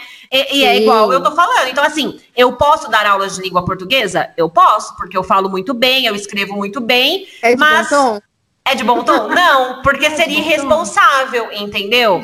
E, e é esse o ponto. Tipo, beleza, eu até posso me virar, mas não é interessante. Na moral, tipo, não é interessante, até porque a qualidade não vai ser a mesma. Deixa eu só fazer um adendo vai. nisso aí. Eu acho que assim como o negócio do professor nativo, essa outra coisa que eu ia dizer que era do intercâmbio, os dois são quick fixes. Eles são um macetinho. Ah, eu vou aprender mais rápido se eu for com um professor nativo. Às vezes o professor nativo não fala o seu idioma, no mínimo, não vai entender a sua dúvida, a origem da sua dúvida. Assim como ir fazer o intercâmbio, a pessoa acha que cheguei, estou respirando o idioma. Você vai, principalmente, eu falo bastante sobre isso. Ah, eu devo fazer um, um intercâmbio agora? Se você é um aluno de nível básico, eu acho que vale mais a pena você ter um nível intermediário para fazer porque você vai conseguir pegar nuances que você não pegaria em diálogos ensaiados com tanta facilidade, mas se você for no seu primeiro mês de estudo, você vai pegar o básico, mais material, mais literal que você poderia pegar no seu país, gastando muito menos e aproveitar essa experiência muito melhor quando você fosse fazer seu intercâmbio no nível intermediário. Mas por que, que a gente tem essas fixações? Porque a gente acha que isso vai te, te dar uma vantagem, vai ser um atalho, vai te passar na frente de alguma forma. Quando, na verdade, né, não dá pra gente... Às vezes até atrás. É, Gente, olha só, agora a gente vai passar para os nossos quadros, então. A gente vai explicar para vocês como é que funciona. Aqui na dica de segunda, a gente pode dar alguma dica relacionada ao tema ou não. tá? Mas é uma dica. Pode ser aleatório, assim, tipo, ah, eu ouvi tal música hoje, eu assisti tal filme semana passada e gostei, tá? Não precisa é. ser relacionado ao tema. Bom, a minha dica de segunda hoje é uma entrevista do Rubem Alves no programa Provocações. Vocês encontram ela completa no YouTube. E tem umas partes lá que o Rubem Alves dá uma viajada, entendeu? Fica falando de pinto, foguete, uns trem nada a ver, sabe? Um grande. Ele faz essa, essa apreciação ao pênis, entendeu? Da qual eu não compartilho muito. Mas tudo bem, né? A gente respeita porque é o Rubem Alves. A parte interessante mesmo da entrevista é quando o Rubem Alves fala da leitura dinâmica. Por quê? Ele fala assim que a leitura é um processo super prazeroso e que a leitura dinâmica seria como se fosse estragar o tempo. O que, é estragar o tempo? É justamente você fazer uma coisa ali num período de tempo que não faz sentido. Em vez de você curtir, em vez de você aproveitar, em vez de você se deliciar, você fazer a coisa para cumprir esse esse checklist, sem sem sem vivenciar mesmo, né? Sem se dedicar ao, ao, ao processo. Então, fica aí a dica, meninas. Só jogar no YouTube que vocês encontram. Entrevista Rubem Alves, provocações. Vou ver. E não é com o Marcelo Taz, tá? Porque se fosse com o Marcelo Taz, eu não estaria indicando. É isso. Bom, a minha dica de segunda é um livro que ele fala também sobre essa questão da gente respeitar a nossa autenticidade e sermos nós mesmos, né? Que eu ainda não terminei de ler, mas eu tô no finzinho dele já e eu gostei bastante, só não gostei porque eu fui procurar ele agora no Google, ele tá na categoria autoajuda. Mas tudo bem, né? Tudo bem, então aí. Ah, ele chama. Autoajuda é super legal também, eu acho super massa. Ah, eu leio de tudo, eu leio até Augusto Cury, então vamos lá. É, ele chama Indomável, é da Glennon Doyle. É, gente, sério, tipo, só pra dar um spoilerzinho, mas assim, ela meio que ela se assume é, homossexual, tipo, no final da vida dela, praticamente. Não no final da vida dela, gente, se ela ouvir isso. tipo, depois dos 40, tipo, ela já é casada, Nossa, ela já foi amiga, casada. No final da vida dela, depois Descobrindo que você envelheceu com uma brasileira de 20 e poucos anos, falando que você está no final da sua vida em um momento aleatório. Natália! Desculpa, gente, desculpa, desculpa. Não, mas o ponto é o seguinte: é, tipo assim, ela já tava com a vida feita, é isso que eu quis dizer, sabe? Tipo, porque a gente tem muito esses roteiros da vida, né? De, ai, nossa, eu casei, tenho filhos, agora, tipo, é só envelhecer Sim, com o lado dessa pessoa. Ela já tinha cumprido ali o checklist, Exato, né? exato. E aí ela muda totalmente porque ela busca ser ela mesma, assim. E são assim, não é uma história em si, é, são vários artigos assim, várias crônicas que ela vai colocando e crônicas aleatórias demais. Então eu gostei muito e eu acho que faz muito sentido com o nosso papo de hoje também, sobre a gente respeitar os nossos limites e tal. Então, é, fica a dica aí, meninas. Pô, muito legal, porque eu também queria indicar um livro que, que se intitula Autocompaixão, da Christine Neff. Um, e ele é muito massa, porque eu acho que vai de encontro, acaba que vai de encontro, né? De certa forma, com, com a questão do. do com, com o tema de hoje, né? Mas eu acho que de maneira geral na vida. Mas ele é muito legal, porque ele fala sobre o quanto que a gente também se cobra demais e o quanto que a gente precisa é, é, trabalhar o, o, lado mais autocompassivo, assim, né? Da gente se abraçar mais, da gente se entender os nossos momentos, da gente entender, por exemplo, é, é normal que eu esteja frustrado agora, é normal que, que, que que eu esteja irritado nessa situação, sabe? Tipo assim, não se odeie por isso, não, não se deixe levar por esse sentimento, porque é normal eu estar tá sentindo isso, sabe? Então é assim, é, é, o livro, claro, fala de muitas outras coisas, mas, mas ele é bem legal, assim, porque ele, ele muda um pouco a sua a sua cabeça. Se você começa a tentar praticar um pouco isso, é, foi inclusive foi inclusive a, a minha psicóloga Érica que me passou esse esse livro para ler porque eu acho que a gente tem tendência a se torturar muito, né? A gente e ele justamente ele trabalha essa não tortura, essa autocompaixão, justamente. Então é muito Inclusive, legal. Inclusive, o nome e sobrenome dele aqui em português é autocompaixão dois pontos. Pare de se torturar e deixe a insegurança para trás. Amém. Amei. Vou deixar aqui na minha lista. Gente, gostei também. A hora que ela falou tortura, eu falei, gente, é isso. A gente se tortura todos os dias, né? Por esses detalhes, né? Uhum. Muito, muito. Isso é exaustivo demais, é muito cansativo e. Ninguém merece, literalmente. É. A minha E dica, você, Lari? então, a minha dica vai ser voltada um pouco mais para essa coisa de como a gente vê o mundo, como a nossa comunicação passa pela forma que a gente vê o mundo e vice-versa. Você vai entrar na Netflix, vai buscar lá na barra de pesquisa, vai colocar Chomsky, só. Tudo que aparecer pode assistir. É isso. Eu amei! É isso. Pode assistir, pode assistir. Vai ter lá sobre capitalismo, o que, que tá fazendo com a gente, vai ter lá sobre a sua percepção de quem você é enquanto ser humano e como que isso passa pelo mundo. Só vai. É a melhor coisa que você pode fazer no Netflix hoje. E aí, eu Maravilhoso. Mas eu sou queria cadelinha do Chomsky, né? É, vocês sabiam que Chomsky era matemático? Para, Letícia. É sério, o homem que me contou. É Ele agora, é isso? Matei ele? É, matei ele. Matou, ele não tá morto, não. Gente. eu Ah, não- gente, eu acabei de é falar que a mulher com matemático, não. 40 anos estava no final da vida dela. Ele tá com 92, mas tá aqui, carai. Acabou de lançar coisa, eu amo uma máquina. Gente, será que eu inventei que ele é matemático? Depois eu vou ter que pesquisar. Talvez ela esteja equivocada, meninas. Trocou as pessoas todas aí. Talvez eu tenha trocado as pessoas. Olha, Enfim. eu conheço ele como linguista e filósofo, mas às vezes eu. Não, eu sei que ele é, mas eu, eu, eu tenho a impressão de que ele. Ele, ele é matemático também. Eu acho que o homem me falou isso. Ó a fake news aí. Eu vou Não, pesquisar. não, aparentemente ele estudou matemática também, Leti. É, isso mesmo. Obrigada. Mas ele tá vivo, daquelas, né? E é o quê? É o quê? Um socialista libertário. Anarquista, gente. Faz viver bem, gente. Faz viver bastante tempo essas ideias aí. Faz bem pra saúde. Ó, agora a gente vai pro nosso próximo quadro, que é a gambiarra da produtividade. Que é uma. Qualquer coisa idiota, idiota, entendeu? Mas que faz efeito, faz sentido e faz a gente, enfim, se sentir produtiva e ser de fato produtiva, no sentido que a gente olha para produtividade, que é de presença. Ser produtivo é estar presente no momento, fazendo o que você tem que fazer, sabe? Sem a cabeça estar viajando. É, a minha gambiarra é esteja em contato com a língua que você está aprendendo diariamente, tanto quanto for possível e praticável. Então, assim, ai, hoje eu só tenho meia hora, nem vou pegar no francês, nem vou pegar no inglês. Cara, pega!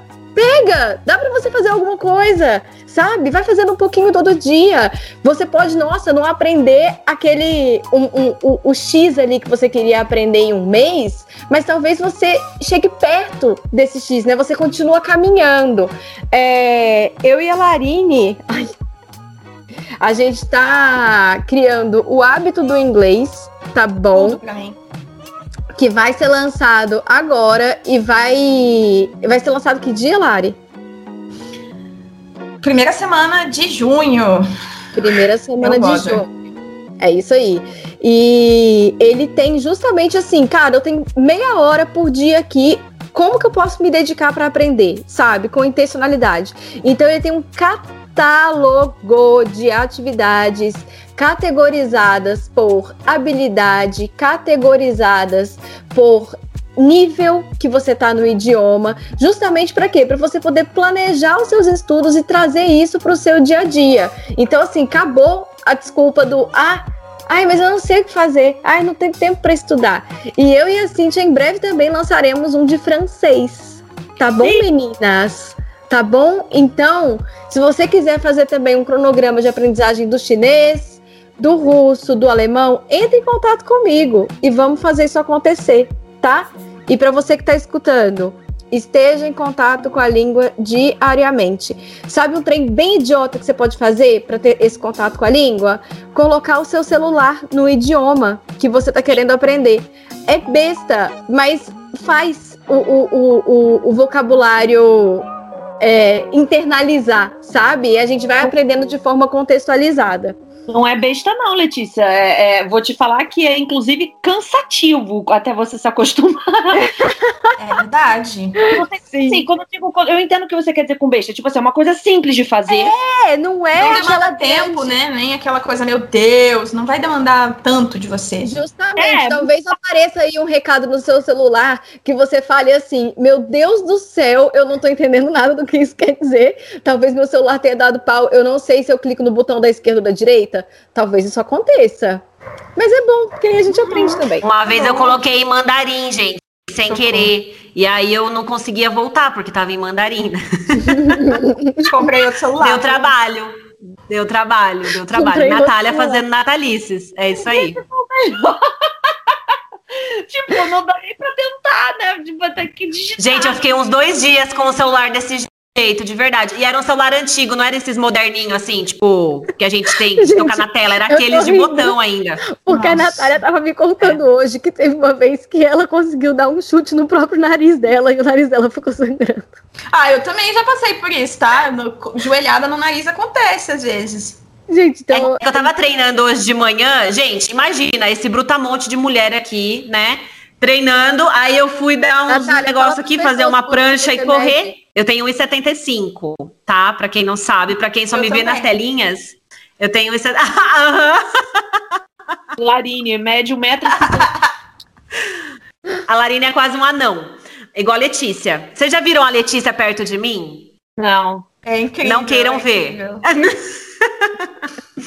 Mas então, eu tava treinando e daí, tipo, gente, bati o joelho no chão, aí eu comecei a rir, a professora lá falando e eu rindo, entendeu? Porque eu me esborracho, então assim, eu sou essa pessoa, né?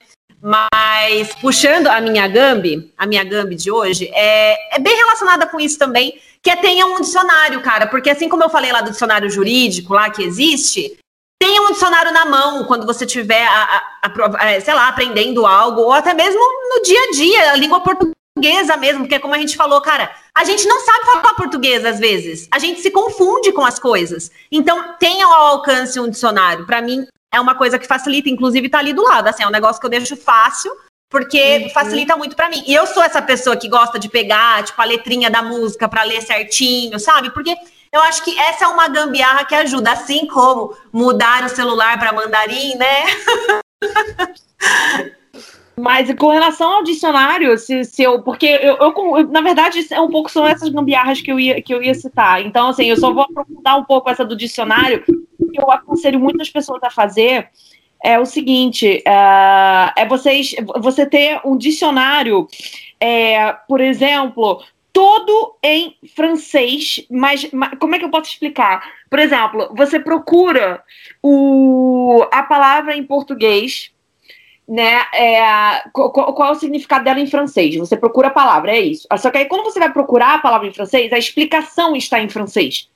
E aí, dentro Sim. da explicação, da definição daquela palavra, às vezes tem uma outra palavra na definição que você não entendeu. E aí você é obrigado a procurar aquela palavra para você poder entender. Então, na verdade, ele é um dicionário que facilita a sua vida, porque ele é um dicionário, mas ao mesmo tempo ele te faz, ele te força. Eu tenho isso pro italiano e é fantástico, porque quando você vê, você está praticando vocabulário, porque você está funcionando palavras para entender o significado da, da, definição da palavra anterior.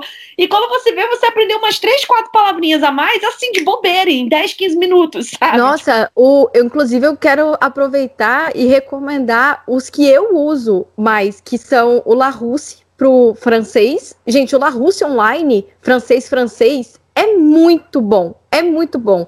Tem muito, muito, muitas dessas linkagens assim que assim já estava falando, sabe, de uma palavra para outra. É, e o Cambridge Learner Dictionary, que é do inglês, inglês, inglês, né? Amo. Fala inglês três vezes. Mas é isso, vocês entenderam. É muito bom.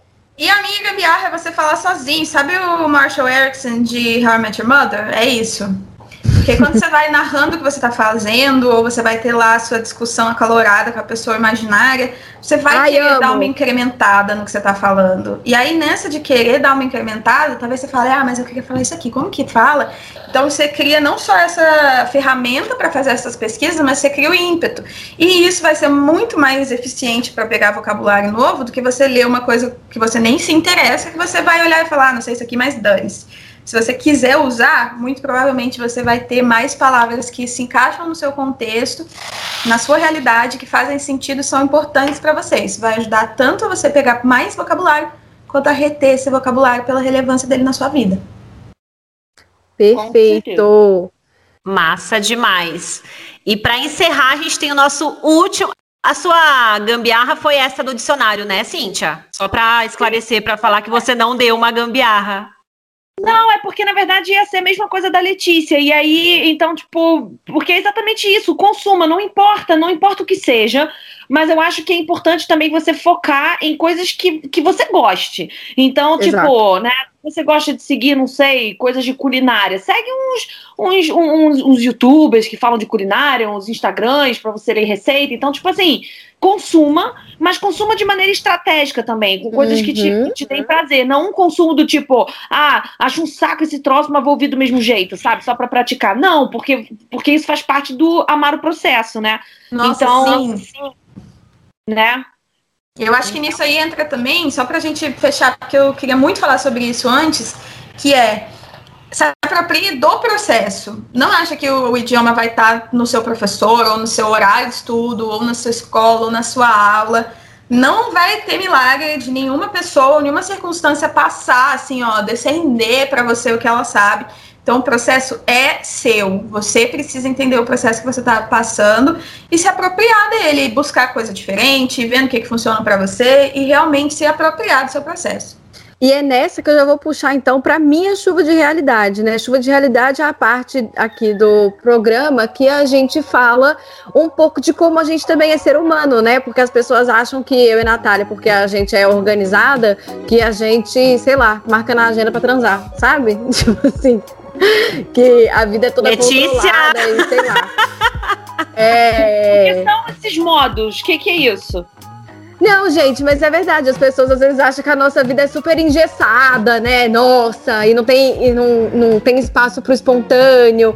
Na verdade, a gente se organiza justamente para ter espaço para o espontâneo e para o divertido, né? É... Enfim. Então, eu mesma não encontrei ainda o meu jeito de estudar idiomas. Eu gosto muito de aprender línguas. Eu tô tentando estudar francês, ó, há anos, anos, anos.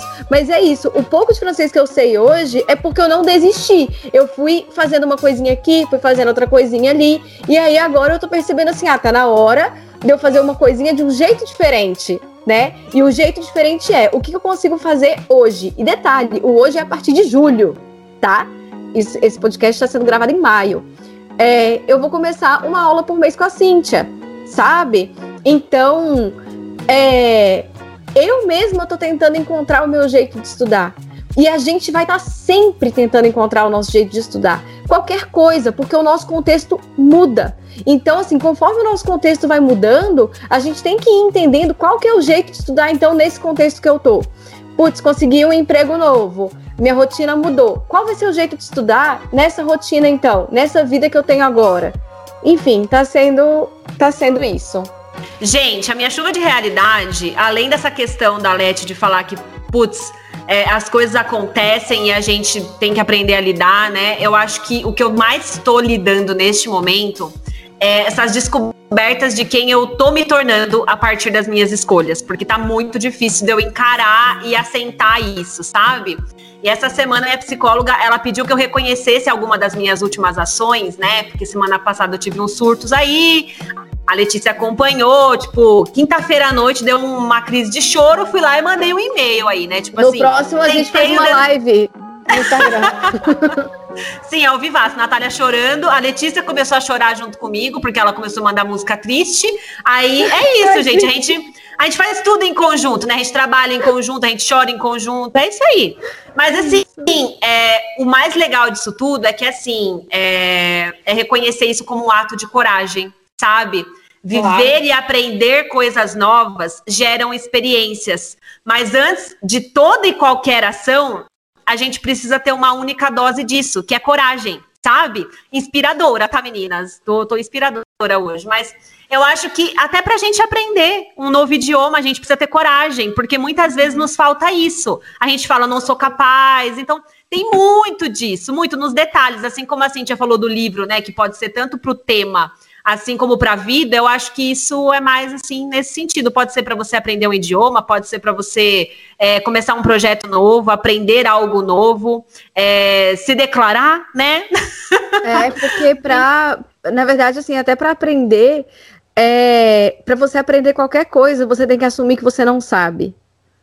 E assumir que você não sabe de alguma coisa não é um processo muito fácil para muitas pessoas. Sim, então... a vulnerabilidade, a humildade, como as meninas comentaram uhum. também, sobre ser professor, que às vezes o professor tem essa prepotência de achar que sabe mais.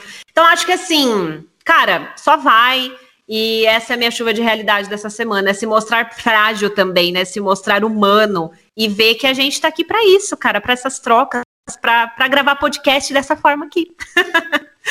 e a chuva de realidade de vocês? Eu acho que fala minha, fala muito com o que você falou, sabia? Que é você, primeiro de tudo, aceitar que você vai fazer cagada. Ponto. Para aprender um idioma, você vai muito mais errado que acertar. Porque se você fosse acertar de cara, você não estava estudando. Você já sabia. Né? Justamente. Então, é errar mesmo. E errar é assim, own your mistake também, sabe? Você tá passando por isso no russo? Porra, nem fala. Eu tô passando no alemão com um ano e pouco estudando ainda, tô passando todo dia. É assim, ó, aceitar e levar de boa. Se você for entrar numa crise existencial toda vez que você cometer um erro, meu Deus do céu. É isso, e falar, ah, é mesmo, errei. Da próxima, quem sabe eu não erro, mas muito provavelmente vou, mas algumas várias vezes. Uma hora passa. Uma hora o erro acaba de, de acontecer várias vezes. Ah, e Começa a gente a fica menos. errando no português, não vai errar no, né? No russo. Pois é. Pois é, pois é. E você, sim? É, então, vocês falando, eu lembrei de outro livro, que eu sei que a gente está falando agora da chuva de realidade, mas eu só queria dizer, porque ele. ele não, mas é porque ele, ele complementa o autocompaixão, que é a vantagem de ser imperfeito. E entra um pouco dentro dessa. Entra de encontro, eu é acho. O, é o da Brené Brown? Todo é, é a coragem, não é? Sim, eu amo esse livro. Foi o primeiro livro que eu li esse ano e assim, ele é perfeito apenas. Ele é muito bom, exatamente. A coragem de ser imperfeito, desculpa, é exatamente isso. E, e, então a minha chuva de realidade, ela vai inspirada nesse livro, entende? É, é, tipo, aceite, cara, as suas imperfeições, aceite que tem coisas na língua que vão ser mais difíceis para você do que para outros e tá tudo bem, uhum. cara. Tipo assim, para Quais são de as ficar... suas dificuldades, Cíntia, quando você está aprendendo uma língua? As minhas dificuldades é querer ser é, rápida demais. Eu quero aprender rápido demais. E aí, é, eu, eu não tenho assim, porque eu nunca tentei aprender uma língua, por exemplo, árabe, mandarim, alguma uma língua que fosse muito diferente do, do, uhum. do português. Então eu, eu, tenho italiano, eu tenho espanhol, né? Bom, inglês, mas, né? Então, assim, é, só que eu acho que a minha, a minha maior dificuldade não é a compreensão, eu acho que é muito escrever eu, eu, eu não foco muito na escrita das línguas. Eu acho que isso é uma coisa que me, que me dá um pouco. Nunca tive um professor que tenha me dado vontade e desejo de querer escrever em italiano, em espanhol, em inglês. É, então, acho que a minha maior dificuldade é na escrita. Eu detesto, de verdade, eu não gosto. E eu tento não deixar os meus alunos sentirem isso, entendeu? Nossa, você é a professora perfeita para mim. Ah. que bom ter te encontrado, Cíntia. Ah. Me identifiquei horrores. Por quê? Você, você também não gosta? Porque eu tenho dificuldade de escrever também. É. E, mas eu acho que eu nunca tinha pensado nessa perspectiva. Eu nunca senti vontade de escrever em francês. É, eu fico me dizendo, pra que, que eu vou usar isso? Né? Tipo, se eu quero é. mais porque essa coisa da escrita também depende muito, de, depende, né? Depende muito, depende uhum. muito do seu, depende muito do seu objetivo. Eu acho que o objetivo da grande maioria das pessoas é mais a comunicação oral mesmo, né? Uhum. E eu acho que uhum. o objetivo profissional, não é que seja da maioria das pessoas, eu falei muito da maioria das pessoas, mas de muita gente, digamos. É, uhum. É, mas quando o objetivo é mais profissional e que dentro desse profissional, normalmente, sempre vai ter alguma coisa que você vai precisar escrever, aí, aí são os 500, né? Aí a gente, a gente entra em outra e outra outro patamar, né? Mas eu acho que a minha chuva de realidade é, meu irmão, a parada não vai ser fácil, mas aceita e tá tudo bem, sabe? Tipo, e pode ser prazeroso mesmo sendo, às vezes, um pouco difícil Aqui nesse podcast a gente gosta muito dessa frase que tá bem na moda, né? Que é o tá tudo bem. Eu queria tatuar um tatu do bem. Um Ai, tatuzinho mesmo. Eu tatuei um pastel ontem, então eu apoio 100%. Yes! Eu Ai, falei que eu ia tatuar a frase, né? Gente. Aí chega a Letícia na sexta-feira. Eu contei a tour da tatuagem, Letícia, pra Larine. Que eu falei que você, pra eu fazer o tatu do bem. Gente, eu não vou fazer um tatu do bem, eu quero escrever tatu do bem. Não, eu Nossa. quero um tatu do bem. Eu quero, eu quero tatuar o tatu. É isso. Cíntia. É isso. Cíntia. Gente, Vamos eu não tô no feeling. Vamos. Oi? Vamos tatuar o tatu do bem? Bora. Bora. Todo mundo. Marine, você tá Arrastar a talha. Eu Bora. topo. E tá tudo bem. Eu Vai. também acho. Vamos? Vamos, hein? Gente, Será com um slogan aqui? Com, com uma, um mantra? Vai! E se Ah. der medo, vai com medo mesmo. Exato. é isto. É isso. É sobre isso, meninas, e tá tudo bem. Tudo bem, é sobre isso. Os grandes memes de 2021, né, gente? Deixa eu só fazer uma pausa aqui. Larine, você tatuou realmente um pastel ontem? Eu tatuei em Tatuou, pastel. gente. E Nossa, ficou quero uma lindo. foto na minha mesa Vou agora. mandar, vou mandar. Eu Agora. não Agora. fica. Amei. Então a gente encerra por aqui. Larine, onde as pessoas podem te encontrar na internet? As pessoas podem me encontrar no Instagram, arroba teacherlarine. E É isso. você, Cintia, onde as pessoas te encontram? No, no Instagram também, no, no Instagram, arroba.